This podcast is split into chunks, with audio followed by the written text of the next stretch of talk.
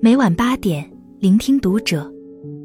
各位听友们，读者原创专栏现已全新上线，关注读者首页即可收听。今晚读者君给大家分享的文章来自作者诗词君。四十一岁北大才子，临终前给四岁儿子留下六个词，引人深思。他是大人口中那个别人家的孩子，履历光鲜亮丽。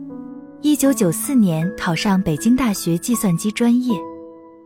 一九九九年至二零零一年就读新加坡国立大学电子工程硕士。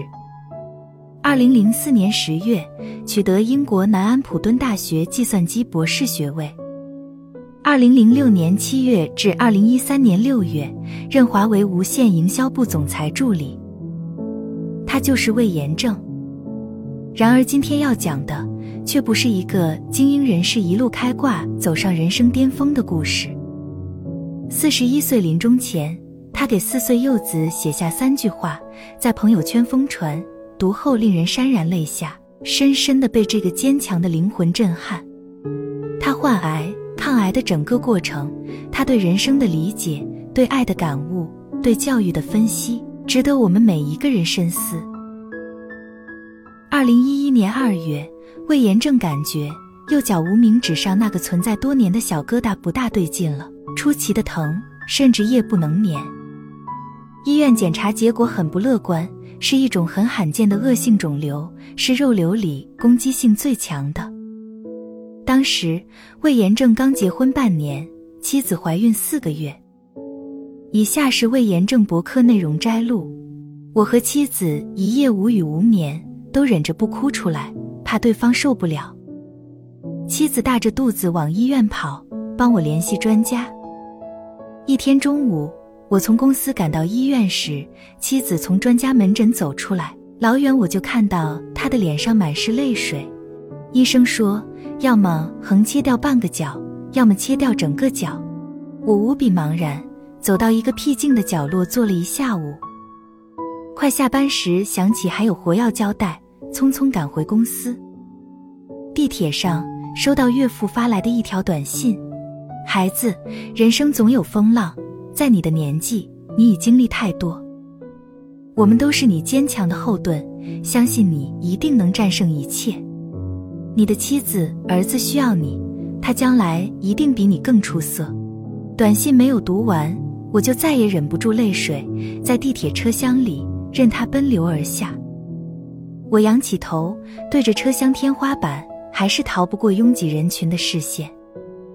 到了一站。我走出车门，几位好心人跟了出来，问：“没事吧？”我无法忍住泪水，却说：“没事儿，没事儿。”几位好心人仍跟着我：“你真的没事儿？真的没事儿？真的没事儿？”我呜咽着：“我不会卧轨的。”在公司上班的最后一个夜晚，产品规划部邀请我给大家讲讲过去半年公司高层对大战略的一些思考，我欣然前往。因为我知道，那将是我最后一晚和大家在一起了。在座的所有人都还不知道我的病情，虽然第二天我就要住院截肢，我不想流露出丝毫的哀伤。他们看到的是我毫无停顿的谈笑了一整个晚上，有时候不经意的一个晚上就成了最后一个晚上。为了避免对年岁已高的父母造成打击，我尽量不走漏风声。直到后来截肢手术，化疗结束时，我才千里迢迢回到老家的父母身边，面对面告知我的病情。老父亲惊住了，一直喃喃地说：“这不可能，癌症是老年人才得的病啊！这一生，父母已经承受过一次白发人送黑发人，那是我高三那年，已经上大二的哥哥因意外事故离去。我的生病。”又一次沉重打击了他们。胃炎症生病后不断自我修整，包括断食、截肢手术、放化疗之后，从二零一三年十月起到二零一四年四月底，胃炎症半年内经历过二十天、二十四天、三十天三次断食，目的只有一个：阻断机体给癌细胞的给养。说白了，就是饿死癌细胞。断食期间真的什么都不吃，嗯，只喝矿泉水。饿不饿？别老想着就好了，白天该干嘛干嘛。我还出差给企业讲课呢。由于患上的这种肿瘤细胞比较罕见和顽固，放疗、化疗的剂量都超大，当然痛苦也比别人多许多。别说闻到一点油腥味，就是脑子里闪现一下，哪怕喝一口水的念头，都会大口大口呕吐。妻子一直鼓励支持着我，从没有嫌弃过我，我是幸运的。截至手术后回家的那段时间，孩子刚八个月大，夜里总醒，他就让我单独在另一间屋睡。一天夜里，我听见他屋里有哭声，就单脚蹦到门口，打开门。看到孩子睡着了，他自己在那儿强忍着不出声的哭。我坐到他身边，安慰他说：“我还在呢，别怕啊。”我知道那个时候他非常需要我的安慰，其实我也是。我们互相鼓励着。如果说截肢后我只剩一条腿了，那么他就是我的另一条腿。二零一三年底的一次北大校友联欢会上，一位北大校友看到魏延正主跟手杖跛行，静静地坐在一隅，看着大家欢乐，开玩笑道：“哥们，打球伤着腿了吧？”他平静地拍拍右腿说：“我这条腿是假的。”校友当时愣住了，赶紧为自己的冒昧道歉。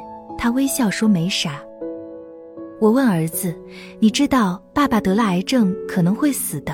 你知道死亡是什么？儿子说，就像超市里的死鱼，他们的爸爸妈妈再也见不到宝宝了，宝宝也再不能见到他们的爸爸妈妈了。儿子说，要是你没了，要是我很想你，你还能回来吗？不能了。要是我很想很想很想你呢，那我也回不来了。小人坐在我的腿上，茫然了好一会儿，眼里的泪水越来越多，我也无法忍受。我知道这个对话不能再继续下去了。我又搂起他不住亲吻，但不知道说些什么。也许我的时间不多了，这么多的道理不是一时半会儿能给他说清楚的。我究竟该给四岁的孩子留下些什么？我拉着儿子走到小黑板前，写下了四个字：智力、毅力。智力就是你聪不聪明。毅力就是，如果一件事没做好，有长年累月的决心，一定要把它做好为止，这就叫毅力。毅力和智力是相辅相成的，没有人天生就一辈子都聪明。小时候聪明，但是没有毅力，后天不努力，智慧逐渐就消失了。只有有毅力的人，可以把自己变得越来越聪明。第二天，儿子放学，我又教了四个字：人生做事。第二要靠朋友助力。小孩长大后就要自己讨生活、混社会，做人在先，做事在后。所谓做人，简单讲就是多交朋友。一群人的力量总比一个人大得多。对朋友要真诚相待，你帮朋友，朋友帮你，这样才能做大事。第三天的四个字是眼界、定力。眼界就是一个人能力变大了。能做的事变多了。当一个人眼界高了，就会有很多人和事都想找他来做。好事坏事都有，甚至好事里面也可能蕴藏着坏事，只是在短时间内很难看到。这时候，眼界高的人就需要经得住诱惑，少犯错误，多做好事，这就叫定力。这世上，大多数人也就只能做到昨天说的朋友和助理，只有少数人才能做到大能力、大眼界、大定力。近些日子，身体几乎到了崩溃边缘，大堆胸腔积液导致我无法呼吸，不得不住院治疗。我常常预感是否走到了尽头，几天滴食不进，仅靠滴液维持，喘气说话也极度困难。医生也对妻子说。做好思想准备。魏延正最后一条微博说：“朋友，你可曾想过，假如某一刻你的生命疏忽而去，你该给你最挚爱的人留下些什么？人生若如几回忆，写于二零一六年六月十九日。